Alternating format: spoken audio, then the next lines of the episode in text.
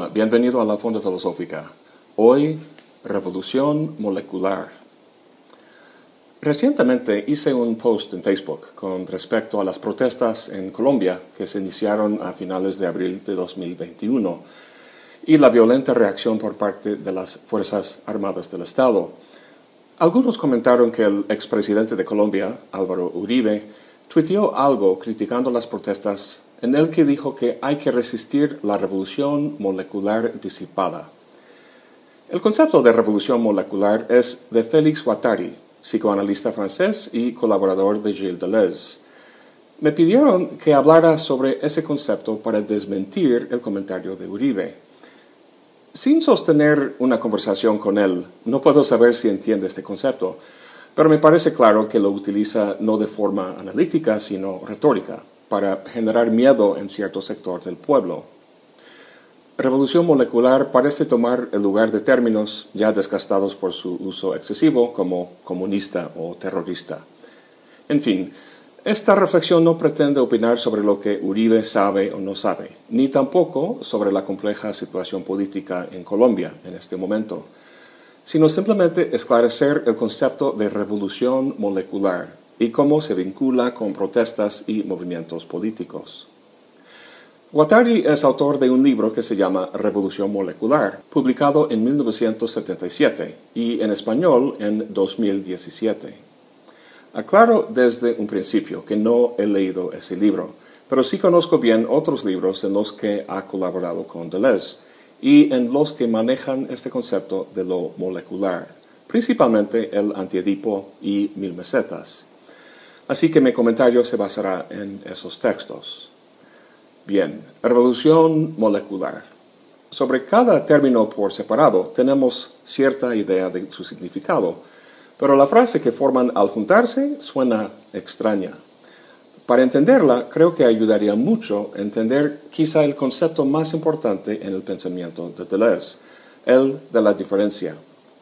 Su obra maestra se llama Diferencia y Repetición en ella continúa de alguna manera la labor iniciada por Nietzsche de socavar una larga tradición de pensamiento basado en el ser, e interpretar el mundo desde el devenir. Lo que le interesa a Deleuze en esta obra es el ser visto o entendido en la tradición desde la primera ley de la lógica de Aristóteles, la de la identidad. A es igual a A. Todo razonamiento parte de esta suposición, explicando la experiencia en toda su variedad en términos de la identidad, sea de las ideas platónicas, el sujeto, Dios o las cosas físicas. En esta tradición donde prevalece la identidad, la diferencia se entiende como algo derivado, un fenómeno que va en función de la identidad.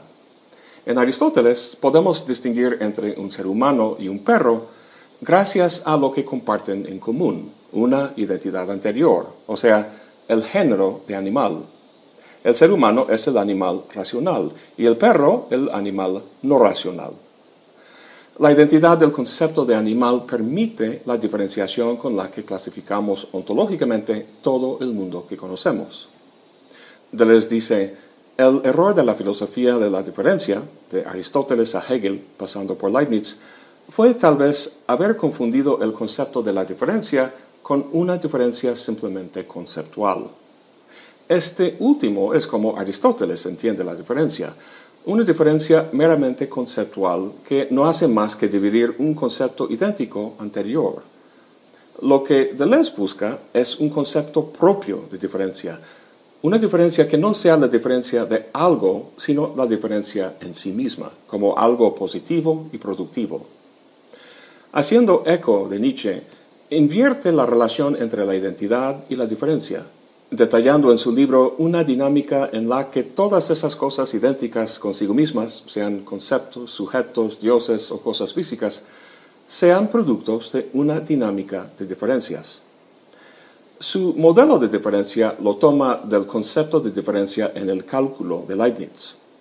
El sistema que Leibniz desarrolló utiliza diferencias infinitesimales en las variables de un sistema dinámico para calcular precisamente la tasa de cambio del sistema en un momento dado. ¿No entendiste lo que acabo de decir? no pasa nada. Afortunadamente, Leibniz ilustró esta idea en un campo que nos es mucho más familiar, el de la percepción. En una tormenta oímos la lluvia que cae. Pero ese sonido no lo oímos directamente, sino que es el producto global de muchísimas gotitas que en relación diferencial entre sí generan eso que percibimos. Otro ejemplo suyo es la percepción de color. Leibniz habla de mezclar un polvo de color amarillo con uno de azul.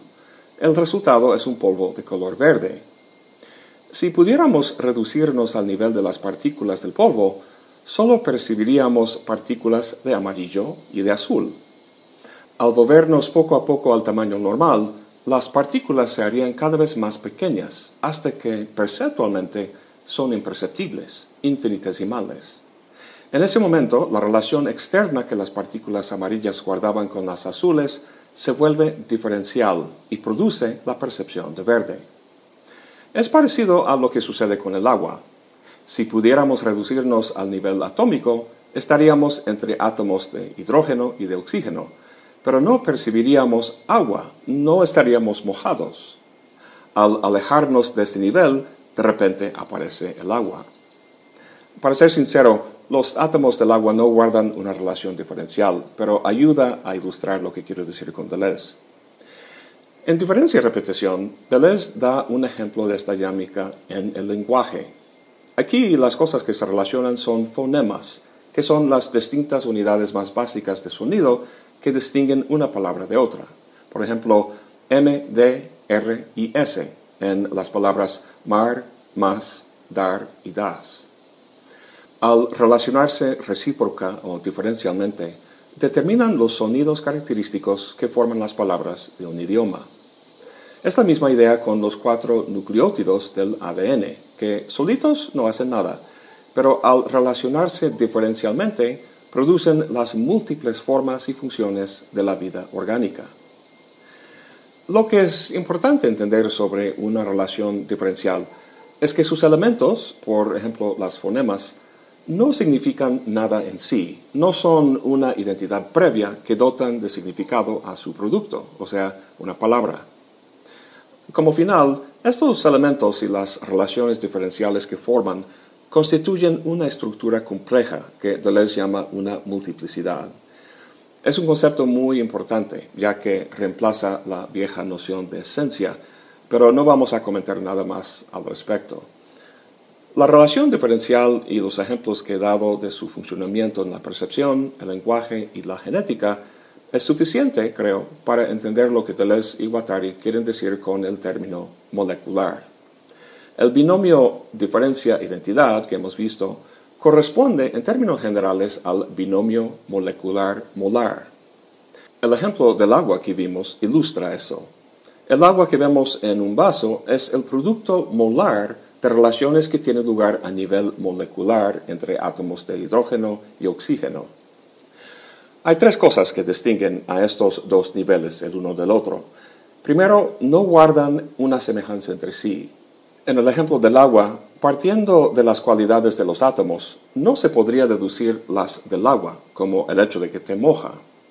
Como se dice en las ciencias de la complejidad, que resuena mucho con lo que plantea Deleuze y Guattari, la totalidad es más que la suma de sus partes. El punto importante para Deleuze es que el nivel molar no es una mera composición o agregado de los elementos que componen el nivel molecular, como una casa construida con ladrillos sería con respecto a los ladrillos que la componen. La segunda cosa es que el nivel molecular y el molar se encuentran en entornos distintos. El nivel molar se da en un entorno extensivo, es decir, de la extensión, donde las cosas son estáticas, divisibles, susceptibles de organizarse en unidades y actúan en relaciones de causa y efecto lineales. Lo extensivo es el entorno de nuestra experiencia común. Lo molecular, en cambio, tiene lugar en un entorno intensivo que se caracteriza por cualidades contrarias a las que acabamos de ver. La temperatura y la presión son fenómenos intensivos. Si tomas un vaso que tiene un litro de agua a 70 grados y viertes la mitad en otro vaso, tendrás dos vasos, cada uno con medio litro de agua. Como fenómeno extensivo, el volumen del agua es divisible, pero su temperatura como fenómeno intensivo no lo es. Los dos vasos no contienen agua a 35 grados, sino que cada uno permanece a 70 grados. La temperatura sí puede cambiarse, pero solo al costo de cambiar la naturaleza del sistema. Por ejemplo, si se calienta el agua a 100 grados, empieza a hervir y se convierte en vapor, o si se baja a 0 grados, se congela y se convierte en hielo. Revisemos las distinciones que hemos tratado hasta ahora. Identidad y diferencia. Molar y molecular. Extensivo intensivo. Agregamos ahora el binomio actual-virtual. Aquí tenemos una distinción ontológica. Lo actual corresponde a lo molar, las cosas que percibimos, medimos y conocemos científicamente. Sin embargo, esto no constituye todo lo real para Deleuze. La dimensión virtual es la condición de posibilidad de lo actual. Oímos esa palabra virtual y pensamos en cosas como la realidad virtual, pero eso no tiene nada que ver con la idea de Deleuze. La realidad virtual no es más que una simulación del mundo actual, un cálculo del mismo. En ese sentido, lo virtual se opone a lo real, como algo que no es real. Pero para Deleuze, lo virtual se opone más bien a lo actual. Encontramos un ejemplo en el lenguaje. En toda la historia humana se han expresado muchas cosas lingüísticamente, pero todo lo que es posible decir no se ha dicho, o como diría Deleuze, no se ha actualizado. Sin embargo, todo lo decible yace virtualmente en la multiplicidad lingüística, esa estructura compleja de relaciones diferenciales entre las fonemas. Este nivel virtual no es una simple ficción, algo irreal, sino bastante real, solo que no actual. A lo mejor hayas oído hablar de un famoso concepto de Deleuze y Guattari, el del cuerpo sin órganos. Lo que describen con este concepto es básicamente la dimensión virtual. Un cuerpo con órganos es un cuerpo al nivel molar, actualizado y organizado en una unidad con determinadas funciones. El cuerpo sin órganos carece de una organización determinada, pero no de toda estructura. Su estructura es aquella que hemos descrito en términos de relaciones diferenciales. Bueno, entonces el nivel molecular es el nivel de las diferencias intensivas, el nivel matriz de la variación y el devenir. En mil mesetas, Deleuze y Guattari hablan casi literalmente de mil mesetas o niveles en los que tiene lugar esta dinámica molecular, desde lo geológico y lo biológico hasta lo psíquico y lo social. En su libro El Antiedipo, nuestros autores se centran en el nivel psicosocial y en el entorno intensivo que atañe la noción de revolución molecular, el del deseo. El fenómeno del deseo puede entenderse a grandes rasgos en términos de los conceptos y distinciones que hemos visto hasta ahora, en diferencia y repetición. Pero dado el tema fundamentalmente político del antiedipo, Deleuze y Guattari analizan el deseo, como veremos, con conceptos del psicoanálisis y de la economía política. Bueno, la base del libro es una síntesis muy innovadora de Marx y Freud. Con el advenimiento del capitalismo, Marx dice que teóricos como Adam Smith y David Ricardo se dieron cuenta de que la riqueza no consiste en objetos como tierra o dinero, es decir, en algún objeto exterior, sino en una capacidad interior, la capacidad de trabajo, la capacidad productiva.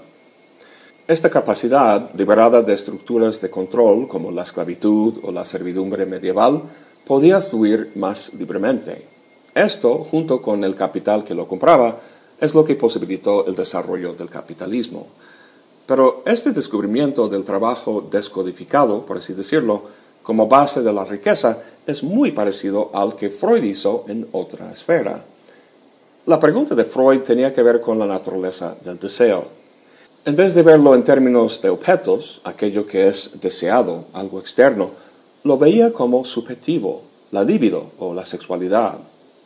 Así que tenemos dos economías, la economía libidinal y la economía política. El insight de Deleuze consiste en ver estas dos economías como una y la misma, como un continuo en el que se da una actividad de producción. A primera vista esto suena muy extraño y contraintuitivo, ya que normalmente vemos esas dos esferas como opuestas y en conflicto, como se ve muy bien en el libro de Freud, El malestar de la cultura. Ahí analiza el conflicto entre el individuo y la sociedad y cómo este último exige cada vez mayor cantidad de supresión de los deseos del individuo para invertir su tiempo y energía en el trabajo y en el mantenimiento de la esfera colectiva. Aunque Deleuze también habla de la, represión del deseo, lo hace de una forma totalmente distinta, rechazando el concepto de deseo que hemos heredado de una tradición que va desde Platón hasta Freud. En esa tradición, el deseo se entiende como una falta. Deseamos lo que no tenemos. Así, el deseo es algo negativo, una vaciedad que requiere llenarse al adquirir algo. El deseo tiene que ver en ese sentido con la imaginación, una fantasía que tenemos que ver cómo hacer realidad en el mundo real de la producción social y económica. Deleuze no niega que experimentamos la falta, sino solo que el deseo no se inicia con la falta. Su meta no es la adquisición, sino más bien la conexión. Deleuze explica lo que quiere decir con el siguiente ejemplo. El seno emite un flujo de leche. La boca del bebé corta ese flujo y lo desvía, convirtiéndolo en un flujo de excremento, que luego corta el ano.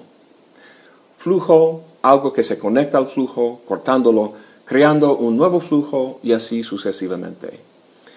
En este caso, Deleuze insiste que no es el bebé lo que corta el flujo de leche, sino lo que llama un objeto parcial, su boca. El bebé no tiene sensación de un yo, no es aún un individuo o sujeto, o lo que sería un objeto total y unificado. Es un conjunto de objetos parciales como la boca, la vista, el agarre, intensidades como el hambre, necesidades como defecar, etc. Entonces, el deseo no está orientado en torno a la adquisición, sino a la conexión. Conectar un objeto parcial a un flujo, el nuevo flujo vinculándose con otro objeto parcial, creando así circuitos de elementos que forman lo que Deleuze llama un agenciamiento, un montaje que podemos ver como una máquina. Conectar, conectar, conectar. Este proceso de conexión es sintética, produciendo máquinas que funcionan como unidades de producción. De hecho, Deleuze llama esto la máquina deseante. La portada de la edición en inglés tiene una ilustración del cuerpo como compuesto de estas máquinas. Antes dijimos que Deleuze entiende la economía política y la economía libidinal como el mismo proceso, y pues aquí lo tenemos. El deseo no imagina lo que le falta, sino que es directamente productivo. El deseo va desde el nivel íntimo de las conexiones psíquicas y corporales hasta las conexiones de tubos y circuitos de las fábricas, constituyendo así parte de la infraestructura que encontramos en Marx. Cuando Marx habla de la infraestructura, habla por un lado de las fuerzas de producción, por lo que entendía los recursos físicos, tierras, fábricas, herramientas, unidos por supuesto con la fuerza de trabajo del ser humano. Y por otra parte habla de las relaciones de producción, es decir, cierta organización de estas conexiones para favorecer cierto tipo de producción, como la capitalista, que es la producción privada para la ganancia, a diferencia, por ejemplo, de la producción colectiva para el bien común. Con el concepto de ideología, Marx explica el hecho de que la clase obrera participa y mantiene ese sistema que les oprime. Vamos a ver cómo lo explica Deleuze. Nuevamente, el deseo no es fantasioso, sino directamente productivo. No le falta nada, sino que produce directamente la realidad. A mí me gusta visualizar esos objetos parciales que hacen conexiones como legos, porque un Lego no es algo con una identidad específica, sino simplemente una pieza que puede distinguirse de otras por el tamaño y por el número de puntos donde puede hacer una conexión.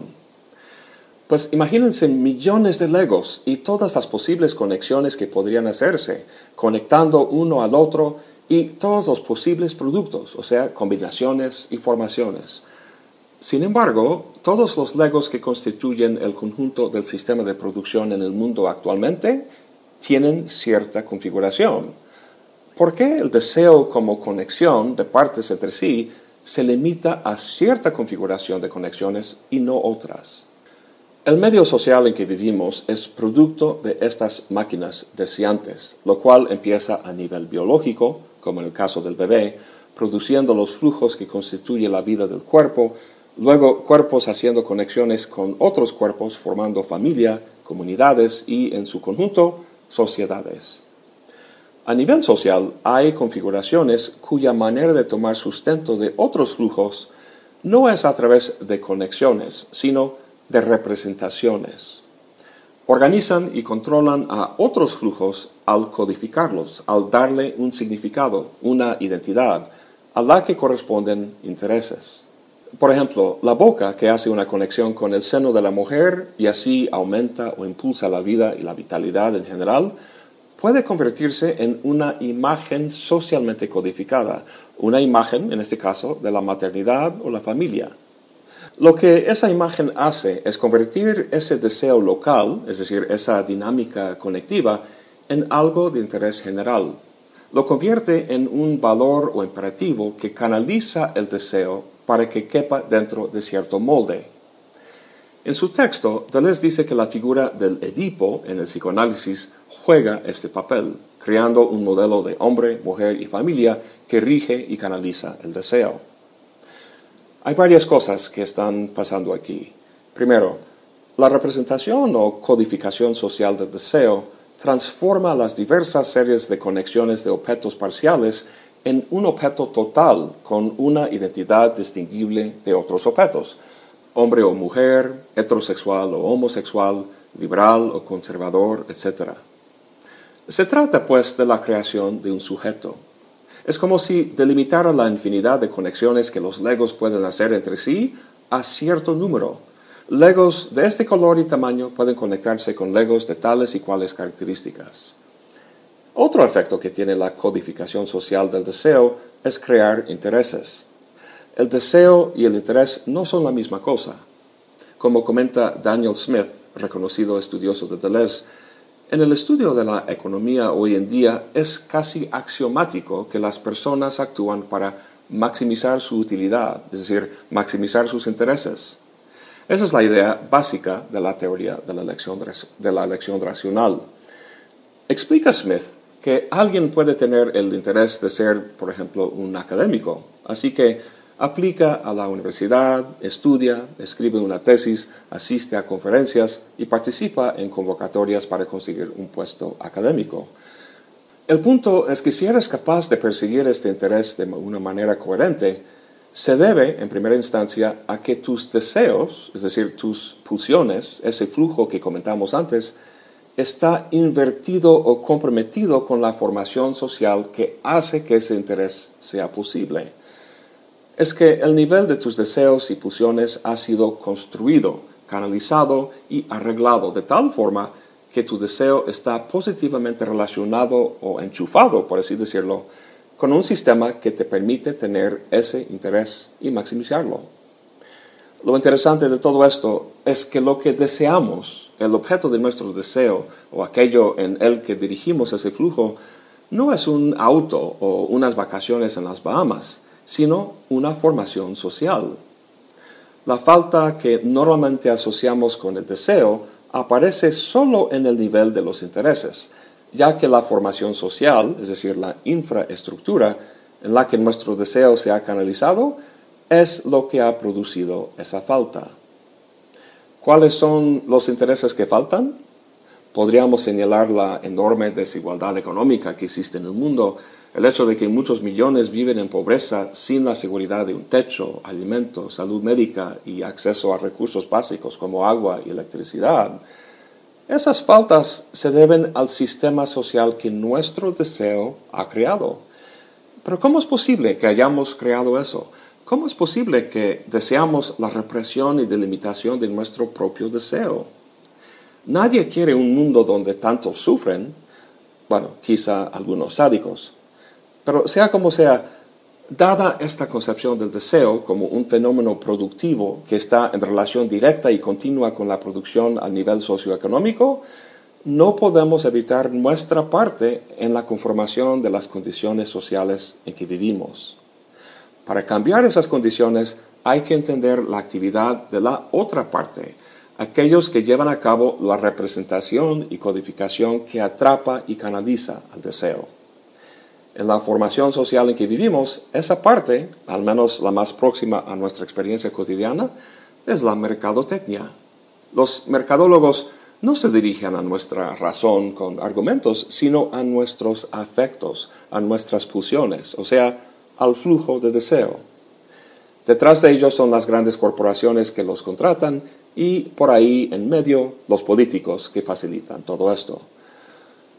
La revolución molecular de la que habla Guattari es un llamado a resistir la manipulación y fijación del deseo a favor de intereses ajenos es un llamado a que nosotros nos ocupemos de la producción deseante a nivel molecular para incidir de forma más efectiva en el nivel molar de la producción social. En el prefacio que escribió al antiedipo Michel Foucault, dice que hay que preferir lo que es positivo y múltiple, la diferencia sobre la uniformidad, flujos sobre unidades, arreglos móviles sobre sistemas creer que lo que es productivo no es sedentario, sino nómada.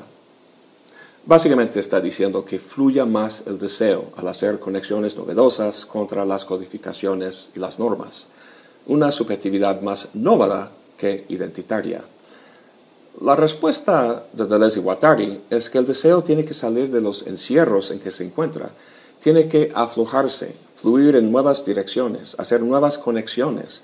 En una palabra, tiene que devenir, pero no devenir en otra configuración cualquiera, sino devenir menor o minoritario. Aquí vamos a introducir un binomio más para nuestro análisis, el de mayor y menor. El contrario de devenir menor sería ser mayor. ¿En qué consiste este último? Pues casi toda sociedad es mayoritaria en su estructura y dinámica. Esto quiere decir que es regida por términos privilegiados como hombre, blanco, heterosexual. Lo que cotidianamente llamamos las minorías, como mujeres, negros y homosexuales, son juzgados con referencia a esos términos. Pero esta jerarquía no trata de simples mayorías y minorías, o sea, las cualidades y características de la mayoría en una sociedad no constituyen el modelo o esquema mayor.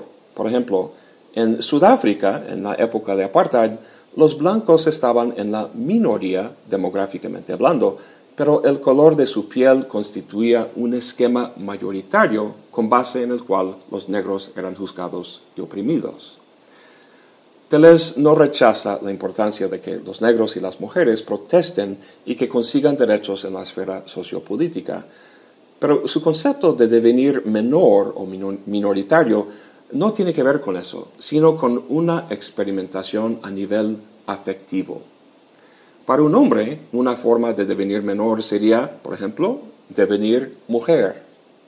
Pero eso no significa imitar a las mujeres, portarse afeminado o algo así, sino aflojar los ideales masculinos que proyecta el imaginario social, como razón, fuerza, dominación y actividad, y asumir afectivamente las características de la mujer en ese imaginario.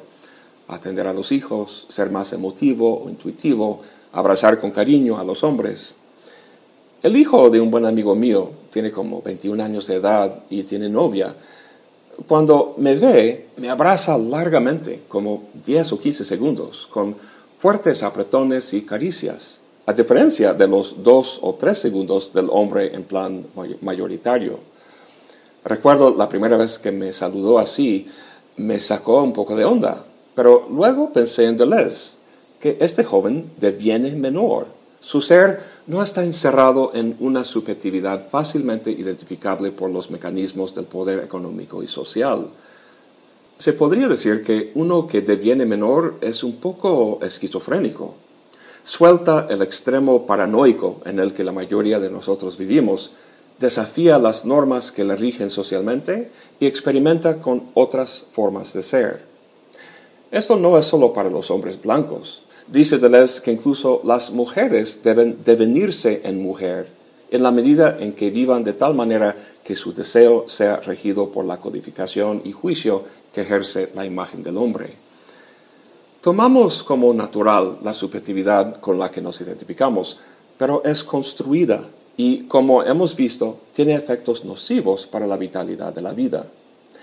Aunque sea construida, eso no quiere decir que debajo de ella podamos encontrar quiénes realmente somos.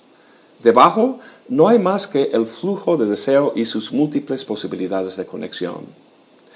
Devenir menor significa, a fin de cuentas, el cambio, por lo que significa devenir revolucionario. La sociedad siempre va a tener normas y aun cuando podamos disminuir el sufrimiento económico en el mundo con acciones políticas a nivel macro o molar, yo creo que lo que plantea Deleuze es muy necesario.